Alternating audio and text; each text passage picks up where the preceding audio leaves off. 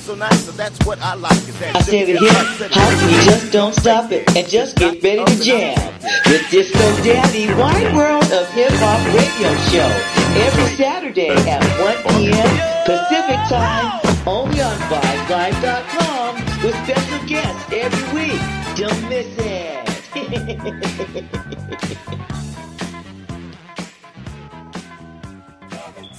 Hello out there, Disco Daddy here. Welcome to another edition. Actually, this is the first inaugural broadcast of our new show, Disco Daddy's Wide World of Hip Hop and R&B. Yes, we've expanded. If you've been following me all year, Disco Daddy's Wide World of Hip Hop now includes interviews with not only hip hop artists, but some of the greatest R&B artists on the planet Earth. We're blessed to have one of them today as our guest on the inaugural broadcast of Disco Daddy's Wide World of Hip Hop and R&B, Mr. Chris Jasper. Now, Chris oh. Jasper is well known throughout the industry, and many of my old school compatriots out there know him as one of the Isley brothers, three plus three. He's a cousin of the Isleys and has been a member of the group uh, for many years and then they branched off, and you might know Chris Jasper also from Isley Jasper Isley, which is an offshoot of the Isley brothers. We're going to hear his incredible story, as well as naturally the story of the Isleys, uh, uh, in the next hour. And uh, I want to reach out and personally thank Mr. Chris Jasper for joining us today. How you doing, Chris? I'm doing great, man. How are you? I'm fine. I'm fine. Now, many people don't know uh, the history of the Isley Brothers. And that's one of the ironic things. Your group and your family, as much uh, notoriety as, as they made tearing up the music charts, very little is known actually about the, the history of the brothers and yourself. And so we want to explore that in the next hour. Uh, we'd like we let our guests talk. You can start from your early childhood, how you where you were born, how you grew up, how you got interested in music, got into it, and ended up uh, being on stage with your brothers. Mr. Chris Jasper on Disco Daddy's Wide World of Hip Hop and R&B. You got the floor, my brother. All right. Well, um, I started um, being interested in music uh, when I was like maybe seven, eight years old, and mm-hmm. um, I um, the, the first the, the thing I used to do was listen to songs on the radio, and then uh, go over to my mom's piano and try to you know fill out the chords and you know play the music that I heard. And, Where were you uh, born? Where were you born in? Where were you uh, born and growing up? Uh, Cincinnati, Ohio. Okay, uh, Cincinnati. That's okay. Where, that's where we all uh, came from, and you know we were all on the same block actually. Uh, okay, you're younger. You're younger than than Ronald and the other the other your cousins though. You're younger, right? Yes, yes, I am younger. I'm like you know 11 years uh, younger than Ronald. You know. Oh, okay. So, um, so you start you start as a kid trying to play your mom's piano. Uh, did they uh-huh. instruct you? Have any uh, formal instruction also? Yeah, eventually I did because um, when my mom saw me, you know, uh, playing by ear, she said, you know, you have talent. You know, you should uh, learn how to read music. And so um, she introduced me to the professor that um, used to um, uh, go to our church, and um, he he taught me piano. He started to teach me theory. You know how composers would put together their song, their pieces, and uh, wow. I, I started to learn a lot about how music was uh, written. Mm-hmm. And, uh, and what what age is this? What age is this this coming to you? This knowledge? I started around uh, seven years old, seven eight years old, wow. something like that. In there. Okay. And so, okay. you know, of course, I started off with the basics, but you know, as I got better and better, um, you know, I, I told my teacher I was interested in composing. I was interested in, you know, being a composer. So, you know, he said, mm-hmm. "Well, you got to work hard and you know learn a lot of things." So he started to he started to teach me at a very young age, and um, I think that helped mm. me as I got older and um, that's a blessing. And started to you know play with uh, Ernie and Marvin. We we we formed a group, you know, when we were teenagers called the, the Jasmine Trio and we used to play school. Okay, now wait. Let, let me interrupt you. Let me let me okay. interrupt you right there because again, the chronology is very important. You guys started a group. The Isley brothers were out there already tearing up the charts, though. Your older cousins, right? They had yeah, they had done shout and they had done twist and shout, and mm. and then um, there was a little gap period there, and during Uh-huh. that period, during that gap period, that's when we started forming our little group. Uh, we called, Okay. called it Jasmine Trio, and Right. they even came to some of our gigs. You know, they they liked how we were playing. They, they used to come Wow. and see how we were doing. You know, and so right. uh, eventually, when they left Motown, they, they did this a heart of mine. And Right. then after this heart of mine, they left Motown. And then there was another little gap period, a few year gap period, which we started to play with them on the road. We used to go, go on the tours Hmm. first. And Okay, let me let me interrupt you one more time right there because I see I go back. I grew. I was 15 years old in 1965, so I remember Okay. all the early stuff and everything. But Mhm. they started uh, T Connection. Was it T Connection? The T uh, the record label? Oh, T-Neck. T-Neck. Right. Okay. Now you were one of the first R&B groups to do that. Now, did they start that label just before you guys joined? How? What? What? what Yeah. And, and again, I need to get into why you're one of the probably the only R&B group to start your own label. Can you get give us a like, like a build up into why that that you know transpired? Right. They started T-Neck right before we started uh, playing with them. Um, Okay. it was like uh, maybe 1960. Uh, I want to say 65 or something like that, but maybe maybe it wasn't. Maybe it was a little, maybe a little bit after that. But it Right, was in the right, 60s. right. It was in the 60s though when Definitely, they started definitely. and that was right Mhm. before we started to play, you know, with with them as a group Okay. because they had they had another they had other band members too at that time. They Right. had uh um the Midnight Movers. Uh, uh George Mm-hmm. Patterson was the, he was the band leader, George Patterson. And Okay. you know, they had horns. Wasn't you know. was Jimi Hendrix involved with your brothers for a minute? Jimi Hendrix, Uh, yeah, right before we started playing uh, man. Hendrix would play with their band. You know, he was part of their band. Wow. Um and he played guitar. Uh, Hendrix played You ever get a chance to work with him, or even just talk to him? We- Say, "Hey, Jimi." we were too we were too little at that point. You know, we were we were so small at that point, and and I I, I was still living in Cincinnati at that time. You know, Okay, when when, Hen- when okay. Hendrix was touring with them. So I didn't Right. move to New Jersey until like a few years after that. So Okay. uh, but Hendrix, he why why did they us a little start the label? Why did they start? Why did they start their own record label? I, I think I think for the reason of um, just having creative freedom, you know, number one, and having Mhm. some kind of uh, con, you know control over the product as far as marketing. You know, I think those In the '60s, in the '60s, for a black R&B band, that was revolutionary. Yeah, it was it. Uh, only one, other one I could think of was Curtis Mayfield and Curtom. Right, You know, right, right. Exactly, exactly. Okay. Uh, maybe okay. there was somebody else, but um, I, I do remember Curtis Mayfield. Uh, okay, so now you guys, you guys have your own little group, mhm. and naturally your cousins have been watching you uh, evolve. And so, at what point was the connection made, or was the move made? Uh, how did the three plus three come about? Well, it was it was right after Is Your Thing um, uh, that that was released, and um, we start like Wasn't that was that now? Let me let me just clear. I hate to keep peppering you, but this is very few people know anything about you or the Isley brothers. You know, as far as history. Did the was that the first single from their first release from T Neck? Who's that lady? Uh, Well, actually, it was the first release from the Buddah distribution. Uh, they Okay. had they had another small label uh, distribute something before, but Mhm. um, I can't think of the name of the label right now. But it was okay, it was it was not the very first, but it was the first hit I got you.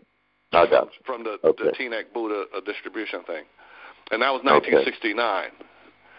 So Okay. um, right after that was when the three of us younger guys we started playing, you know, like on on tour dates and in Mhm. and, and studio sessions because hmm that that album had to be com- completed.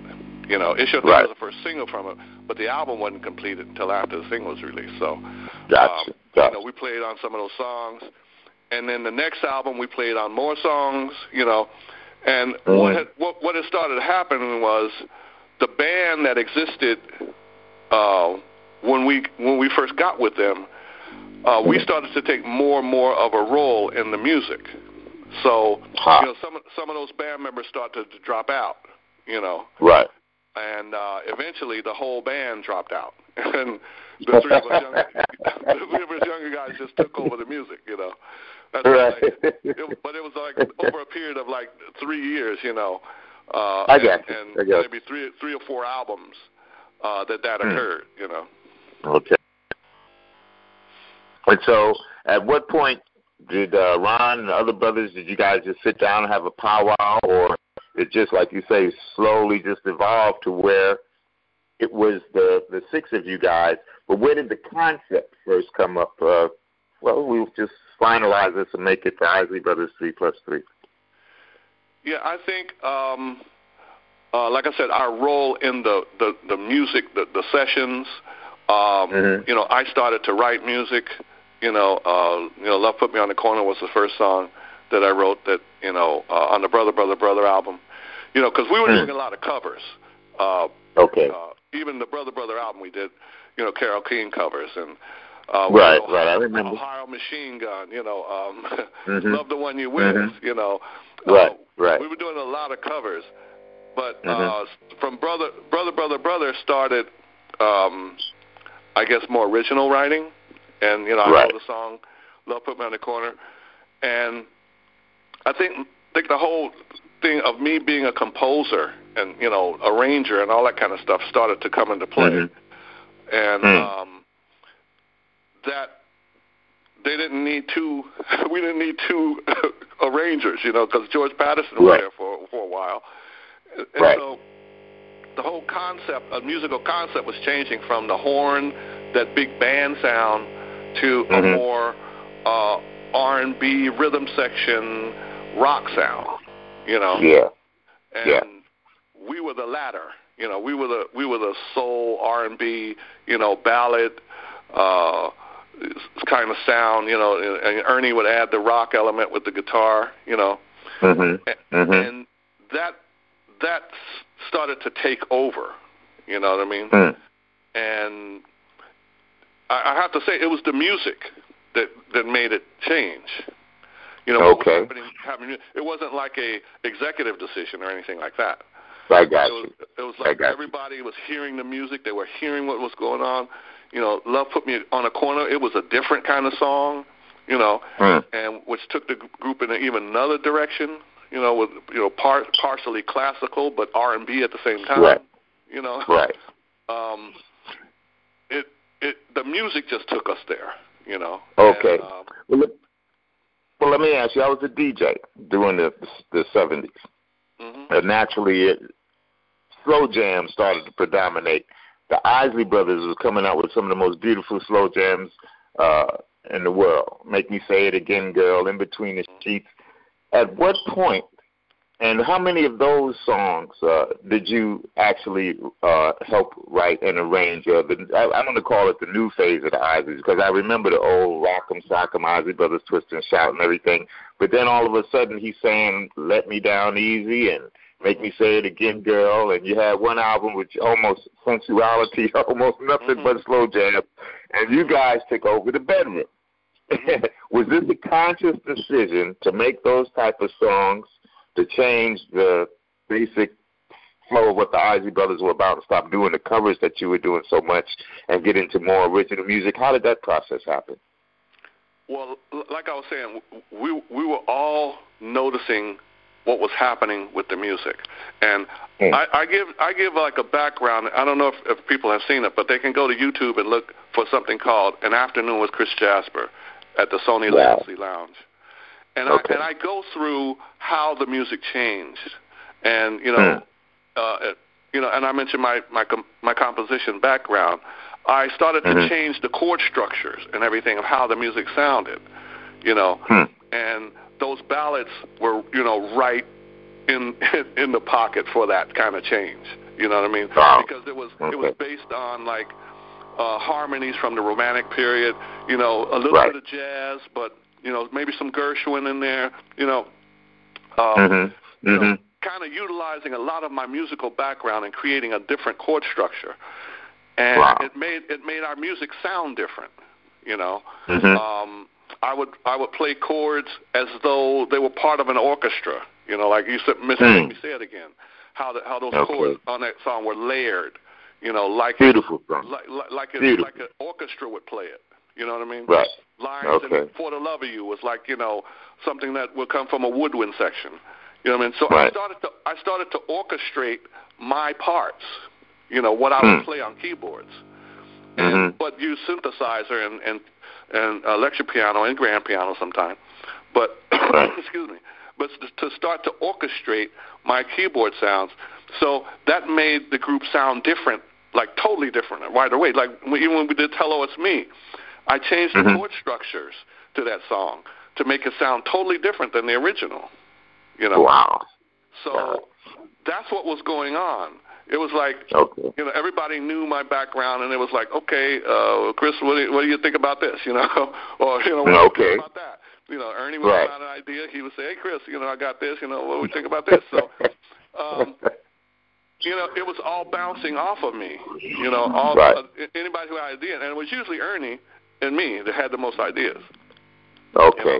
And you had all this new electronic equipment coming out, the Yeah. Casio keyboard and, and stuff like that to help expand your uh, the range of sound you're able to Hmm, the got you. 600, the Jupiters, you know, the Prophets, you know, all these keyboards and all these these possibilities, sound possibilities started to be there that weren't there before. Okay.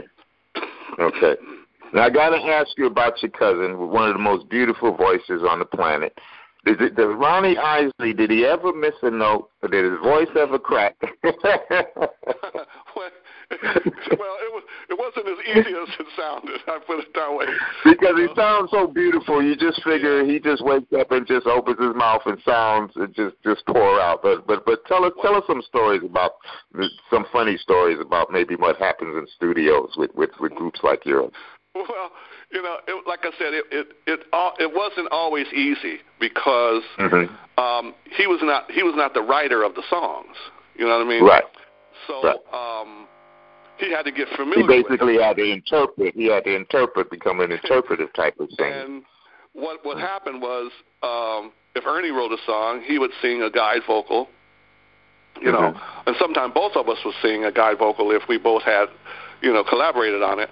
But if I Right. had written the song, then I would sing the guide vocal, and then he Mhm. would like reproduce it. You know, Mhm, and um, mhm. that's why a lot of times when people hear my current stuff, they say, "Hey, you and you and Ronnie, so you sound similar on stuff." sound alike. Yeah. So, so I, but I, I, I have to explain to them. I said, you know, a lot of the phrases that he was singing were not improvised. You know, right. uh, they were Right. they were part of the melody, and Mhm. you know, we we created the melodies. You know, like a song Mhm. like "What the Love You," I created that melody. So. It's kind of my style. My sound, my style is is kind of that Sam Cooke kind of thing. You know, with me in there and Marvin Gaye too. You know, so I got you. I got you. those those were my favorite singers, you know. So Okay. um Ronald also liked Sam Cooke. You know, Mhm. so it was easy for him to do it too. You know what I mean? So Okay. Excuse me. So it's like Mhm. that's how the songs were created and um yeah, I you know, I had a lot to do with a lot of those phrases and stuff that that were being sang, you know.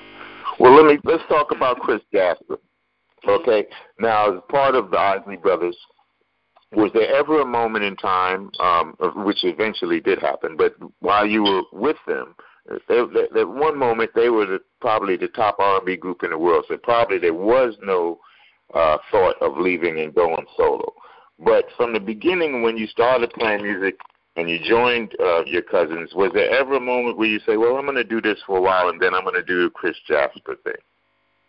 No, I wasn't even thinking about doing solo stuff um for a long time. Okay. Okay. Um, I, I think the first time that ever crossed my mind was like maybe 1980 or so, mhm. and Mhm. but the group didn't. Was that you know, was that because you get tired of touring, or you reach a creative uh, crossroads, and you say, "I want to think I want to branch out and do other things," or what was it? well, it was just some difficulties within the group, you know, um, and and most most of the difficulties were financial, you know, in nature. Mm-hmm. Excuse me. But um, there there was some you know conflicts within the group. Within the group, yeah, it goes on. Okay, I don't want to get into any negativity because I, our show is about positive, and we all know that things happen. But mm-hmm. by and large, Chris Jasper, the Isley Brothers, y'all built a hell of a musical machine, and we get to a point where um, you do decide to leave, or not leave, but just separate. And how can you take us, you know, as far as much as you can talk about it, into how the evolution of uh, uh, Isley Jasper Isley comes about? Yeah, well, that, that after many about, years as the Isley brothers. Like in '84, um, mm-hmm. that's when uh, the group uh, split up, and um, you know I created Isley Jasper Isley, uh, and it, mm-hmm. again those those same you know financial uh, difficulties and problems we had between between the group and even some creative right. differences uh, that right. came to a head, and we we just you know thought. Uh, it would be best if we just you know continued as separate groups, and uh, right. that's what happened. Right. So okay, uh, and the music is changing too. At '84, you get the rap thing coming out. Um, yeah. R&B probably took a hit at that point. But go ahead. Yeah. So so we just continued to record like we had been recording before. Mm-hmm. You know? Excuse me. Nothing changed as far as I was concerned. Mhm. And Isley, Jasper Isley. I mean, but basically, you had the, the was the songs that you come up with project uh, written for the group, and then you decide to, or something you guys, you and Ernie sat down and said, we need to write our things for this for this project, for the album project. And how did you get a deal? Yeah, we we, we were with uh, CBS uh, with the Isley Brothers, so uh, we just went to CBS uh, for Jasper Isley. They just uh, gave us a deal. Beautiful, beautiful. Okay, and those songs were written just for you for that our first album project, or were they songs that you guys had already put in the can, or what? No, it was especially for Isley Jasper Isley. Okay, Caravan of Love, one of the biggest hits you guys have had. And do you still? Well, let's talk about you now. What are your hello? Release some single albums. Can you go through a discography of what you started doing um, from uh, Caravan of Love, and, and then eventually how you morphed, morphed into the solo artist Chris Jasper? Well, yeah. Uh, after Caravan of Love, we had one more album um, called Different Drummer, and mm-hmm. um, uh, after different, different Drummers, when I started my solo career with the album mm-hmm. called Super Bad. Excuse me, I'm having a cough. Mm-hmm. I don't know. Mm-hmm. Uh, no problem. Uh, Super Bad, and then Time Bomb, and then Praise the Eternal, and then after that, I just started doing uh, uh, three more gospel albums: Amazing Love, uh, Faithful and True, Invincible. Uh, there was um, a couple of compilations in between there, and then um, yeah, here recently I did uh, Inspired, the one, and Share with Me. Share with Me was the last album I did um, in 2016. No, 15. Okay. Yeah. Now we have the internet now. How has that changed your creative uh, impetus and the marketing of the product that you put out there. There are no more record companies signing groups and releasing stuff. So how has that changed the way you approach music and the release of your new product, Chris? Well, um, you can do it, you know, whenever you want to now. That's another thing. Uh, you can release your, you know, uh, you don't have to look for any special scheduling anymore. Um, it's mm. easier to get out to people uh, as far as you know, radio and uh, people who will be uh, playing the music. Um, so I guess that cuts out the mail. and um, like I said, it's easier to get it out to to, to uh, media, basically. That's, right. that's, that's the right. Yeah. Do you do you find it more advantageous for an artist uh, to use the internet uh, sales model now as opposed to a big record company spending millions to promote and and sell your stuff. It's more direct to the people, but is it as profitable or is it uh, e- even lucrative uh, to to stay in it? Well, it's it's. I put it this way: if you do more of the production of your music, if you're able to produce it yourself, mm-hmm. you have a better mm-hmm. chance of making money than if you don't. Because um, if you if you put invest a lot of money in music now to to get mm-hmm. it made, it's tougher mm-hmm. to reach your break even point now wow. because people are downloading wow. free. You know, they're not buying wow. as many CDs as they used to. So right. if you can keep your production costs down, um, you have a better chance of of, of making okay. you know a profit now. Got, got you. Let's talk a little bit about your background musically. Did you attend Juilliard? Yeah, I did, and that was right after high school. Uh, I, okay. I How many years did you attend Juilliard School of Music in New York? I went there one year, and then I mm-hmm. transferred mm-hmm. to um, Long Island University. Um, mm. I finished I finished my music studies there because Billy Taylor okay. was teaching, of course, out there. And uh, Billy Taylor, man, and I had I had to I had to experience that, so that's one reason I went out there. I got you. I'm from New York. I'm familiar with with Billy Taylor.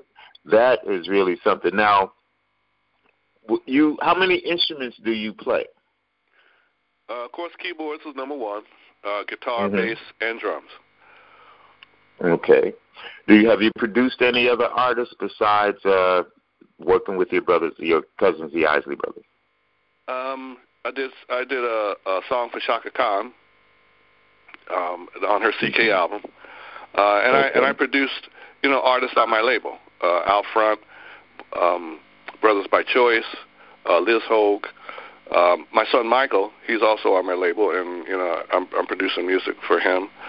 So wow, you know I, I've had. He, oh, and I and I also did recently did a um, a cover of Harvest for the World for for AWB. wow, wow. Now you've done religious. What what what is it, and what inspires you to do religious uh, music, religious albums? Is it religion a great inspiring part of your life? Yes. Influential.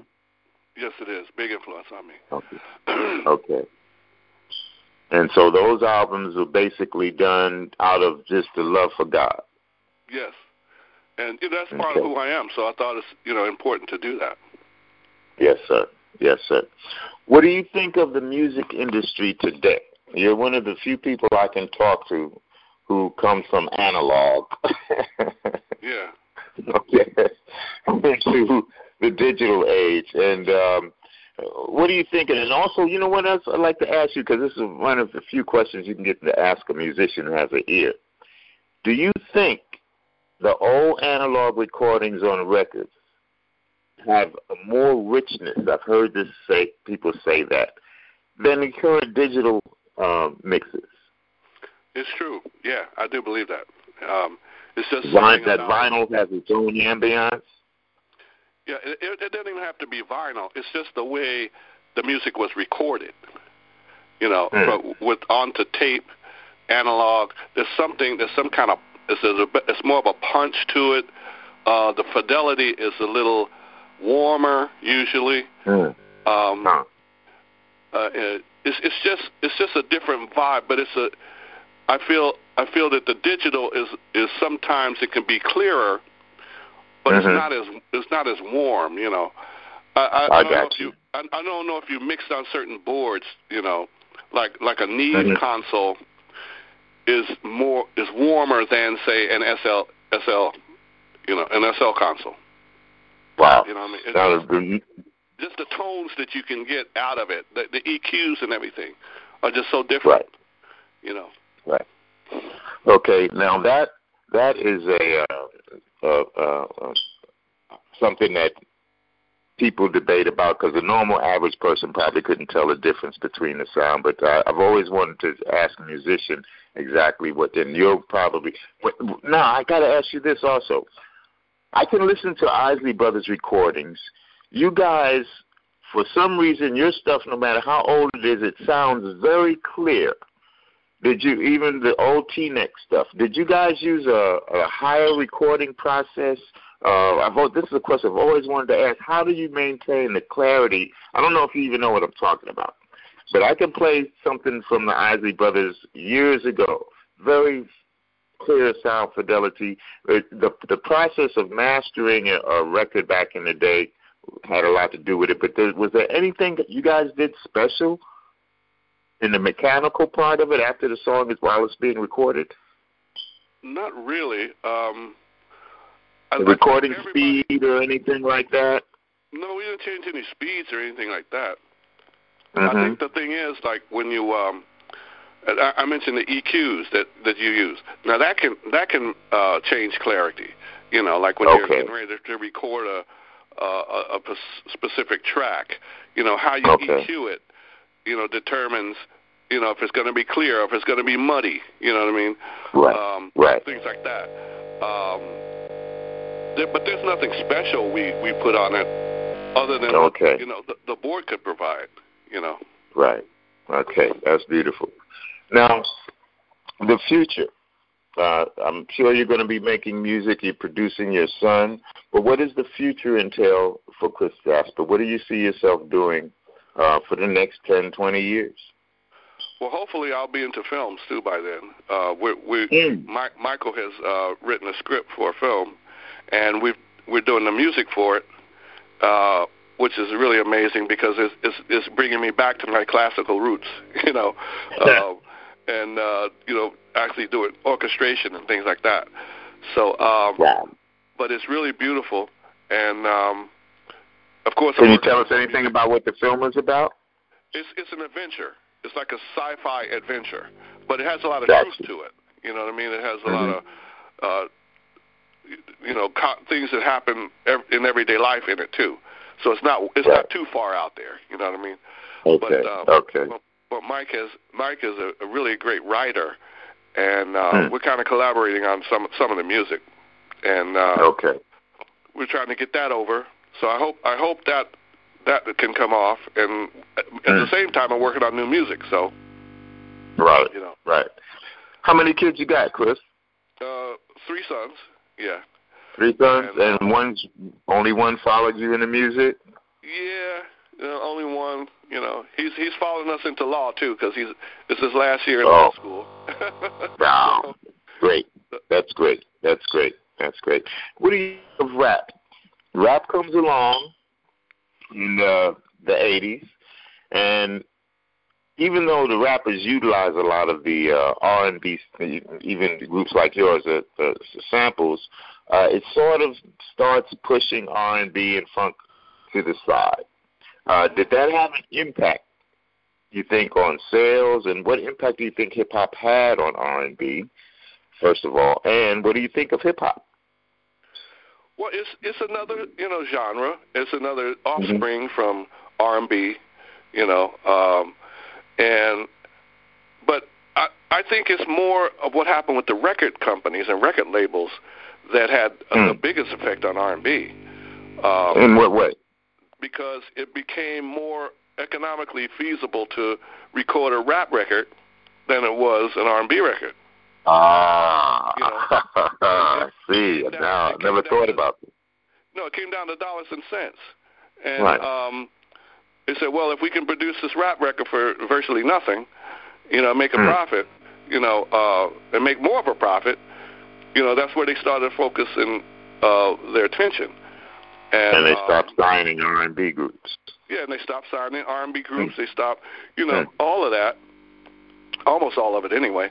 And uh, it, it really affected what people were hearing, you know, from Right. from, from uh, R&B artists. Um, Right. So it was it was more of a record label and a business kind of a decision, you know. Gotcha. Gotcha. Did it affect your promote of your touring? Do promoters start booking more rap groups and less R&B acts? Did you have a period of that? Yeah, of course there's a period of that because when uh when uh say say something is not as popular as it used to be, you know, there's going Mhm. to be a drop off, you know, Right. uh, right. uh on on just about every every aspect of it. Okay. Now I gotta say, personal experience that uh, y- y- your your group, the Isley, uh, were one of like in a group like the Whispers who had established themselves. They probably weren't as affected as much because there's a certain point, and I'm saying this from the person who just used to buy records. When the Isley Brothers record came out, before I even heard the record on the air, I'd buy it. When the Marvin Gaye album came out, before I heard a record on the air, I'd buy it. You know what I'm saying? Certain of your Yeah. groups had reached certain status where you just go go ahead and spend your money because you know there's got to be gems. This is going to be a bomb album. You may not have Yeah. heard one record. So yeah. does the music and the, you, you guys survived that and and went through whatever changes you went through, and then you do the uh, Isley Jasper Isley thing, and then what? At what point did you say, okay, it's Chris Jasper Um, from here on? Yeah, I, I think after after Isley Jasper Isley, um, and um, the kind. What the year are we thing- talking? This is like eighty six, eighty seven, Okay. so, somewhere in there. I kind of decided it would, you know, I, I had did to you- do Chris. I had to do Chris Jasper because Right. Isley Jasper Isley uh, couldn't continue without Ernie. Ernie quit the group, Oh wow. Okay. so okay. I was forced to go with Chris Jasper. I, I wasn't I wasn't even looking at going on solo then until that I see. happened. So I see. It, kind of I kind of had to do it. Now Ernie's one of the baddest, if not the guitar players on the planet. Did he get tired of the music business? Uh, you know what I'm saying? I know musicians don't get tired of making music, but you have other things that go along the touring schedules, and you got family you're trying to raise and things like that. So, Yeah. you know, can you go into why he just decided to quit? Was it a combination of those things? It, it was kind of a surprise to me because I, he didn't tell me directly. Uh, Mm. I, I knew he was having some problems. I just didn't Right. know exactly what they were. you know what I mean? Okay. So Okay.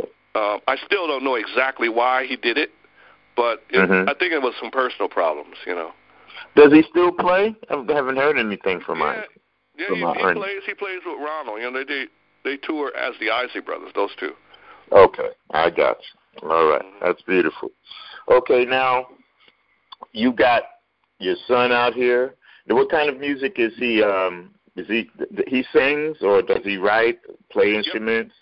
He sings, writes, play keyboards. You know. Um, Okay. and so his his thing is more like more like hip hop R and B, you know. His Mhm. his is Mhm. more more electronic sounding too. Okay. But, um, see, I'm I'm I'm the, the soul R and B style. He's he's more of the uh, hip hop R and B style.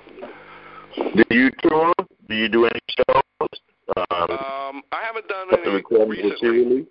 I haven't done any Mhm. touring recently, but um, I probably will because I've been kind of promoting my last CD a lot. You know, trying to get it out there, let people get used to it. A couple of my songs went number one in England, by the way. Wow. Uh, Well, that's uh, because you know overseas they really respect black artists over there. yeah, it will keep us alive actually. Well let's, Jump let's right we it. got maybe exactly. Now tell us about the discography, your discography since you started recording singly uh, and releasing stuff on the internet and where people can go to Sure. get the different recordings that you re- start from the, the first ones you released because some people will go back and, and download Caravan because they like the song but uh, after that when you started doing your own thing, give us a discography and where people can go to get Chris Jasper music. Okay, I hope I don't miss anything, but okay, Super Bad, then Time Bomb, uh, Mhm. then uh, Praise the Eternal, and then Mhm. Deep Inside. Uh, then after Deep Inside, there's uh, Amazing Love, uh, Faithful and True, uh, Invincible. Um, those last four were gospel, by the way. And then Okay. uh, there was um, Everything I Do. That's another album. Uh, Mhm. With Love, Chris Jasper with Love. That's that's a Mhm. compilation of a, a lot of love songs. Right. Um, and then there's uh, Inspired, and then Mhm. The One, and um, Share with Me. That's the last one. Share with Wow. Me is the is the latest uh, CD. So and you can go to chrisjasper.com. They're all on chrisjasper.com. All my music, Um, you can reach me on Facebook from there. Everything's at chrisjasper.com. All the music stuff. And they can buy directly from chrisjasper.com. Yeah, and or or if they want to go to one of the stores like Amazon, CD Baby, Mhm. you know, you can reach it from chrisjasper.com. Got you, got you. Now, will we ever see you in person out here in Los Angeles? You probably will, yeah. you probably will. okay. Uh, that's, I want to do some. I want to start doing some touring. I'm just trying to uh, hook up the new the, the the band. You know, the guys. Right, right, right, Because, right. uh, do you produce other artists besides you know your personal projects? Have you, do, do people if people wanted to reach out to Chris Jasper, and I'm talking to the professional people out there who know about your history but just hadn't heard from you, but they hear this broadcast and they say that's what I need. On how can they reach Chris Jasper? ChrisJasper.com. Or first of all, do you produce other artists? I, you know, I, and work I do. Uh, it just depends on uh, the material uh, that that we're doing. You know, like like uh, like for example, um, you know, uh, Average White Band. They they called me. They said they wanted to do a cover of Harvest for the World. Right. Wow. That's a, that's a song that I co-wrote. So Right. there, right away, I thought I could add something to it. You know.